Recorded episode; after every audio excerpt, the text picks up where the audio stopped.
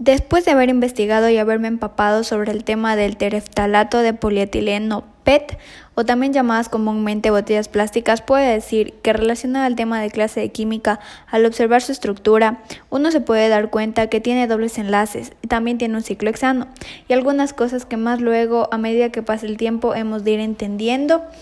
y dándonos cuenta, ya que recién estamos empezando en el tema de la química orgánica. Además, estas botellas tienen tanto beneficios como perjuicios ante la salud y el medio ambiente, pero también tiene alternativas de uso, es decir, que no siempre se debe utilizar este material, ya que puede ser sustituido por elementos hechos de cartón, acero inoxidable o vidrio. También por aluminio, aunque es un poco perjudicial. Eh, también pude leer que podemos encontrar eh, eh, que el plástico está ganando terreno en la contaminación del planeta, ya que está incluso eh, en el mar. Eh, por eso pienso que todas las personas debemos crear conciencia y ser más precavidas en el uso de botellas plásticas antes de que sea muy tarde.